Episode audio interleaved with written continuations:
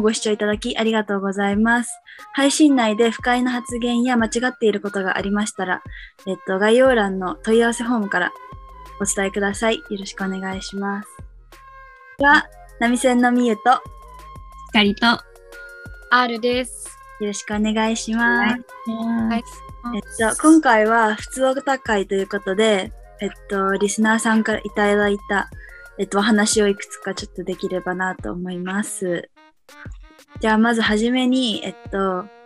製薬メーカーに勤めているっていう方からいただいた、えっと、お話で、日本は世界の中で生理コントロールに関して極端に遅れている国。で、海外では低用量ピルを用いて生理の時期をコントロールしたり、生理自体を長期間なくしたりすることは普通なんだけど、でも日本ではそれが、あのー、全然浸透してないっていうことで、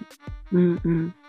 例えばそのオリンピックの女子選手の中でも海外選手は多くがピルで生理をタイミングをコントロールしたりしてるけど日本選手はほぼ服用してない。避妊薬のイメージ以外に問題となってるのが生理は毎月あるのが自然であるっていう古い固定概念で。ということで、まあ、ピルがあんまり浸透してないし、悪いものだっていう結構古い考えが若い世代の中でもあると思うんだけど、皆さんはピルについてどういうなんか意見とか考えがありますか？うん、なんか、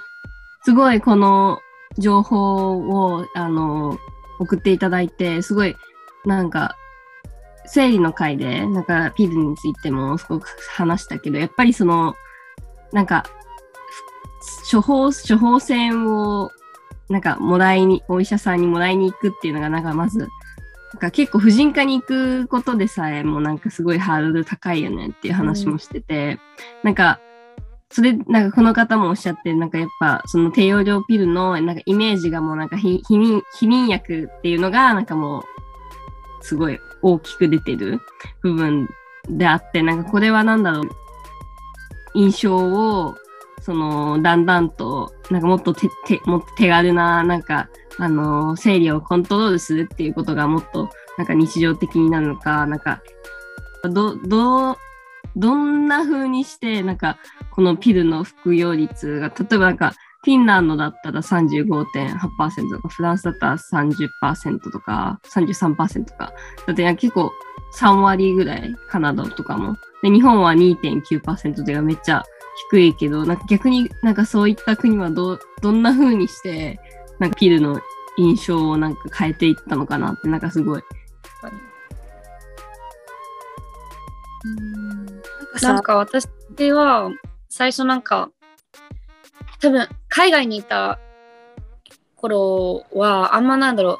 生理とかピルとかが自分にあんまり関係なかった時期、うんうん、小学校低学年とかだったんだけど最初アメリカにいた時は。でもなんか日本に帰ってきて生理が来てでなんかいろいろ知っていくにつれてなんだろう。アメリカではこんな日本ではこうなんだみたいな。日本がまずなんか最初に習った知識で、でカナダ行って、カナダではこう、アメリカではこうって習って、なんか、なんだろう、カルチャーショックみたいなのを受けて、でもそれ、その後、高校カナダで過ごすようになって、そっちが普通になってって、うん、なんか、日本ってなんでこんなに不便な国なんだろうって、特になんか、入試のしにくさ、いろいろ。なんか、日本ではもう、わざわざ予約して、あの、行くのに、予約して、着いて、で、診察時間まで待って、で、診察受けて、で、理由話してもらって、みたいな。うん、なんでわざわざ全部、この手続きを通さないといけないんだろうと思って、な、なんだろう。自分の体をコントロールするためになんで誰かの許可が必要なんだろうと思って、うん、それは理解できないなって。うん、え逆にそのアメリカとかカナダですごいのもっとあの大人になってから過ごした時に、うん、なんかどういう常識があるなっていうふうに感じた？いやもう普通に薬局入っていくと置いてあるの。うん、あおなのに日本に入ってってもないから、うん、こんなに、まあ、アクセス、うんうんうん。にハードルが高いんだろう日本はってすごい疑問にもなんかツイッターで読んだ記事で産婦人会のなんか、産婦人科のなんか、委員会みたいな、日本の。うん。がなんで、ピルとかを薬局に置いてないのかは、なんか、逆に入手しやすくなるのが、そういった、なんだろう、よろしくない傾向が、うん。奔放としてなんかしやすくなってしまうみたいなそういうとこだよね。でもそれをなんかめっちゃ、あの、年のいった男性の医師の方が話してて、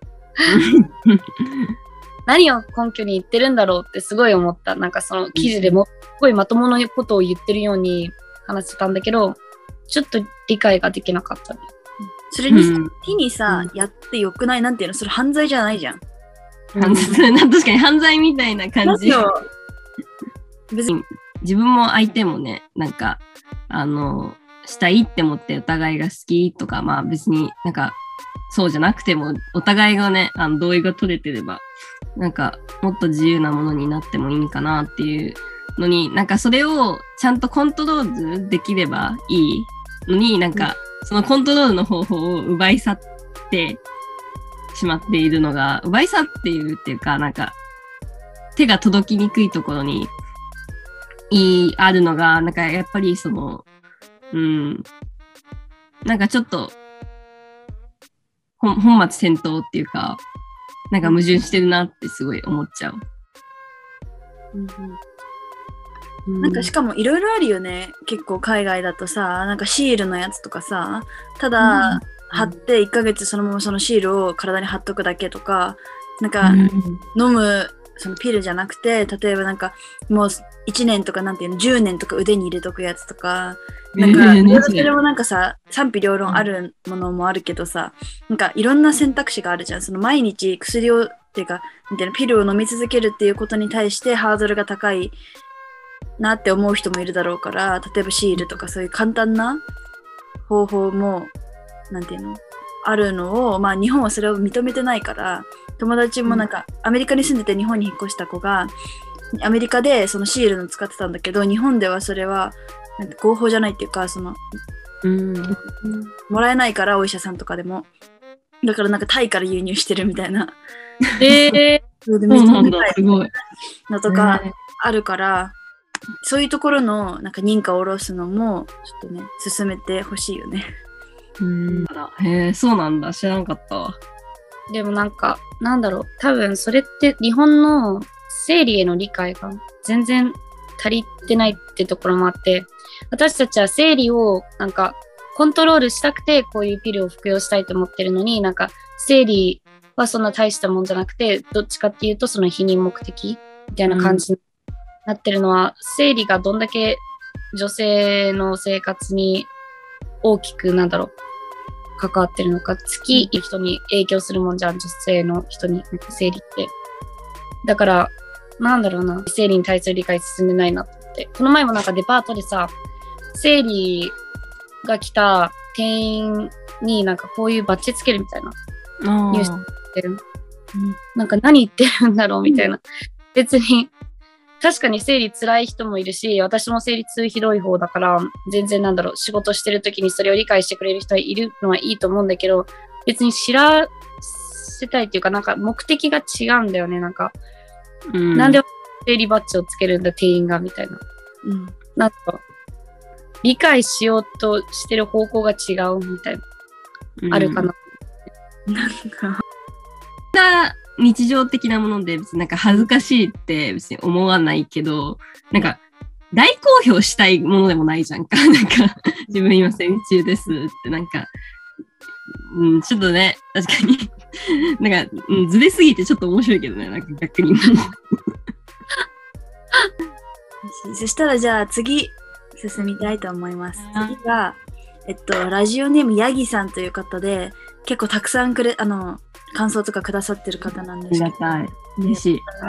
その方からは、えっと、私はトイレが気になっています。そもそも男女別にする意味はあるのかというところから疑問です。個室であれば男女共用で十分ではないでしょうか。現実に北欧では男女別トイレが廃止されてきています。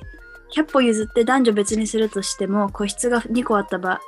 に、えっと、男女兼用と女性専用にするケースが理解できません。コンビニで見かけることがあります。男女兼用が2個あればいいのではないでしょうか。女性専用を利用するメリットが私には理解できないのです。また、私はマラソン大会に行くことがあるのですが、そういう大規模イベントでの仮設トイレの設置方法も疑問です。男女別なのは仕方ないとしても、男性用トイレは外から丸見えで、女性用トイレは厳重に囲ってあるというのは不思議です。むしろ男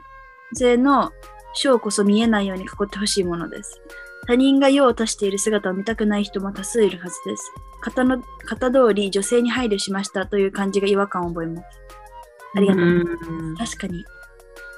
うん、最後のは、なんか、ちょっと設計ミスなのかなみたいな。うんちょっとね、これは、なんか、ヤギさんのおっしゃる通りで、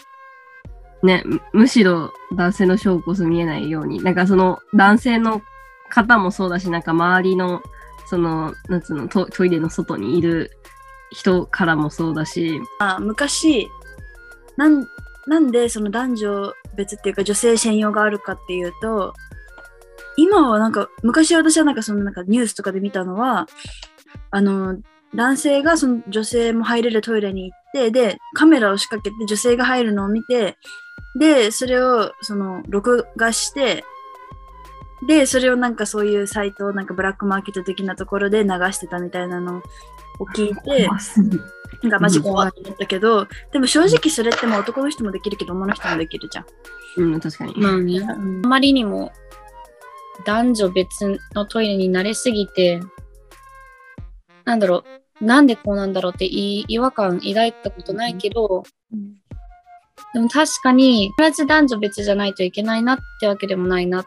て思うし、普通にレストラン行って男女兼用しかなかったら男女兼用全然使うし、今から変わるってなっても、抵抗心は最初あるかもしれないけど、どんどん慣れていくのかなっうんて思うかな、私は。なんかうん、ジェンダーレストイレみたいなのがうん、うんあるじゃん。なんか学校とかにもあって、で、それを初めて利用した時に私もなんか違和感あるかなとか思ったわけ。うん。でも意外となんもないよねっていうのに気づいて、だってうん個室でトイレするし、でも違和感ないんだっていうのに私は驚いたかな。あそうなんだ。私使ったことないわ。使ってみよう。ジェンダーレストイレってなんか、なんつうの？なんかこ、その、ひ一部屋だけじゃなくて、なんか普通に手洗うところも、トイレが、なんかこう、ブースとしていっぱいあるっていう感じ。がトイレと洗面あのいつも普通のトイレと一緒だけどあ、そうなんだ。うん、なんかさ、私が見たことあるジェンダーレストイレってさ、なんかマジで多目的トイレみたいな感じの、なんかイメージになってたわ。私もそういうイメージだったけど意外とその普通のトイレもあった。へえ。アメリカ？うん。へえ。そうなんだ。なんか私が、なんかちょっと話変わっちゃうけど、読んだなんか、読んだ？なんか聞いた話では、なんか例えばトランスジェンダーの人って、ジェンダーレスのトイレにあんま使いたくないみたいな。自分は、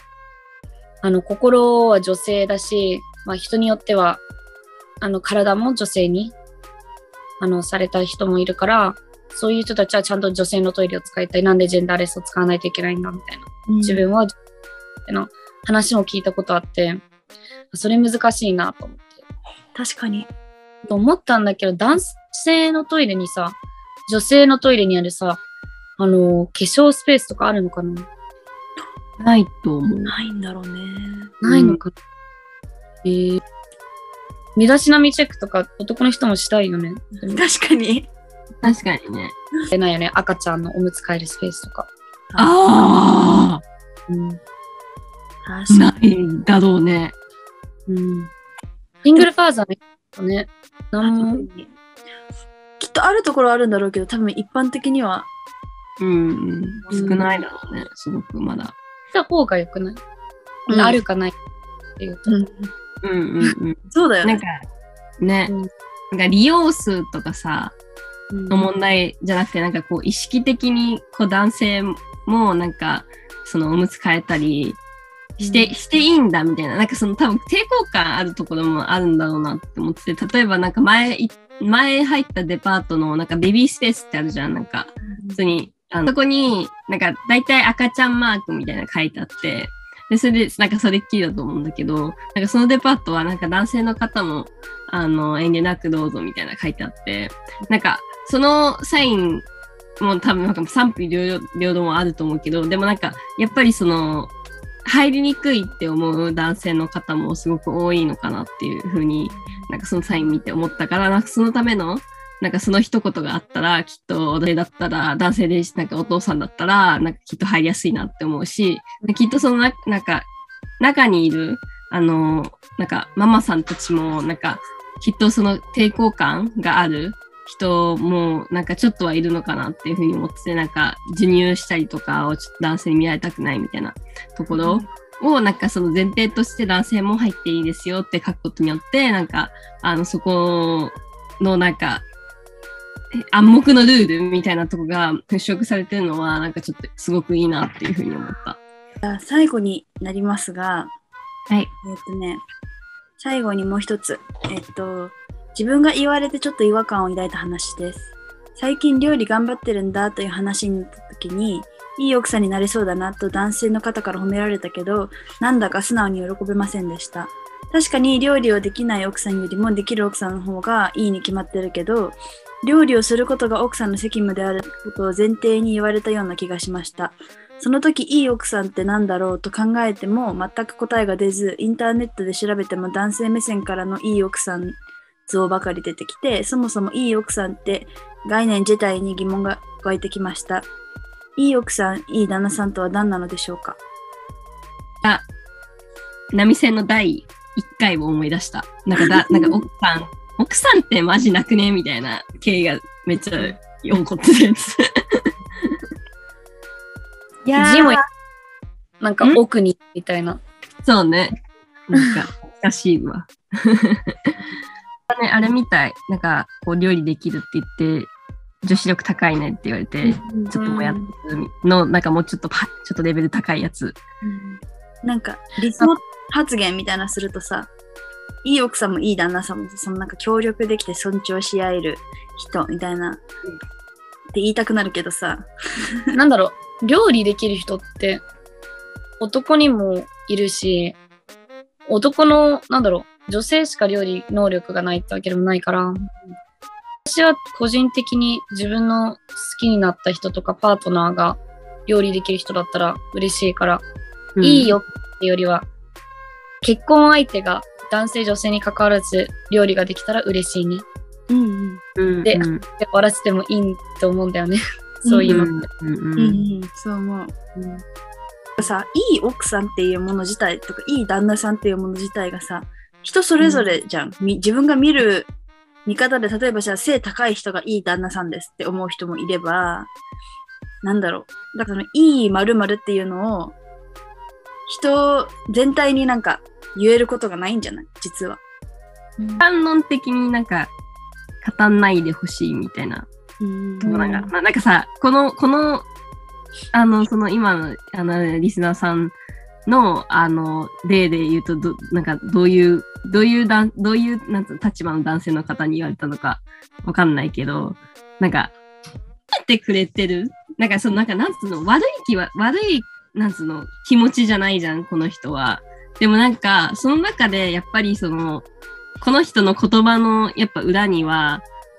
その女性は、いい女性っていうのは料理ができて家庭的でっていうその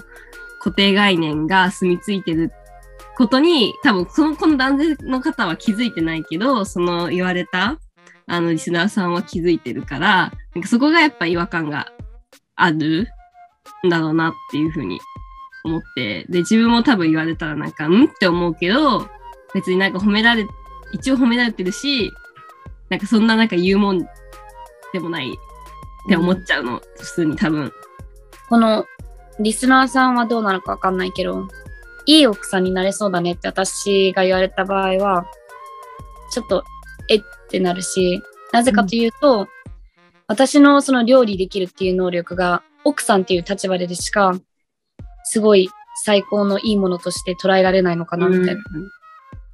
今の状態、シングルの状態で、いい、なんだろう、いい、なんだろう、料理ができるすごい人になれないのかなってすごい思っちゃう。奥さんにしてで初めてこの能力は素晴らしいものだって認めれるのかなって思っちゃうから。うん。そんな、なんつうの、なんかまあ、な現実的なのかわかんないけど、なんか普通に、一般、なこれもなんか、うん。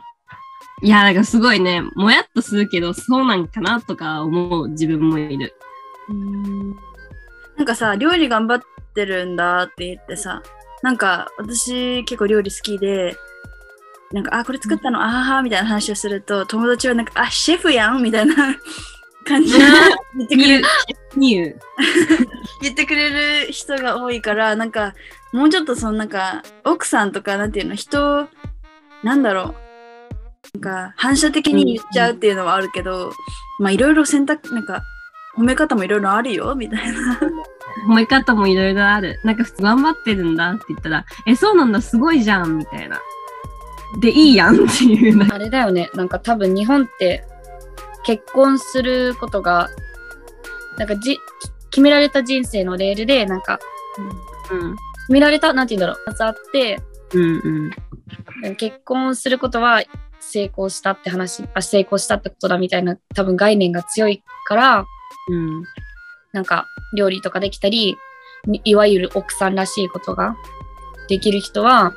あの、まあ、すぐ結婚できるし、めでたいことだみたいな。いい相手も見つけられるし、みたいな感じの、なんなんだろう、考え方が裏にもあるのかなって思った。なんだろう。いいことか、それがなんかいいことなのかもさえなんか個人による、なんかその結婚したくない人もいるわけで、なんかそういう人に対して早く結婚しようとか言うのは本当になんか、なんか違うし、なんか全然結婚しないでも、あの自分はあの自分のやりたいことをやって、あの、お互いに押し付け合わない方が、方がっていうか、あな合わないのがいいよねって思った。というわけで、今日は、ふつおたとかと皆さんからいただいた感想とかを3つご紹介してちょっとお話ししてったんですけど、これからもまだまだ定期的にこういう会をしていくと思うし、皆さんなんか議論とかしたかったら、あの YouTube のコメント欄もお待ちしてるのでうん、どしどしまた教えてください。というわけで、と今週のお相手はみゆと光と R でした。ありがとうございました。ました。